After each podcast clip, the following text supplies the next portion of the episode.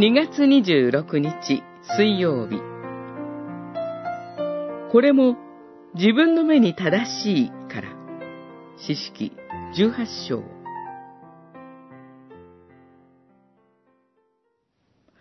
誰があなたをここに連れてきたのか。あなたはここで何をしているのか。ここでのあなたの務めは何か ?18 章3節。17章からの続きで、断族も自分の目に正しいとすることを行う者として登場します。断族は、ヨシア19章で、一旦修行の地を割り当てられましたが、ほとんど入手できず、別の土地を探しました。彼らは、来種の町に目をつけます。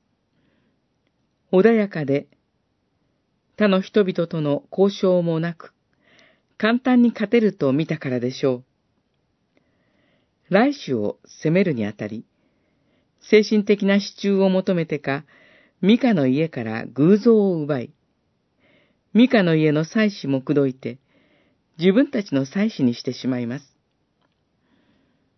実は、この祭司は、モーセの直系の子孫でしたが、人の強さだけを見て乗り換えてしまうのです。ミカは兵を伴い追いかけますが、男族が自分より強いと見るや引き返してしまいます。自分の目に正しければよしという価値観に生きたミカは、同じ価値観の男族に敗れ去ることになりました。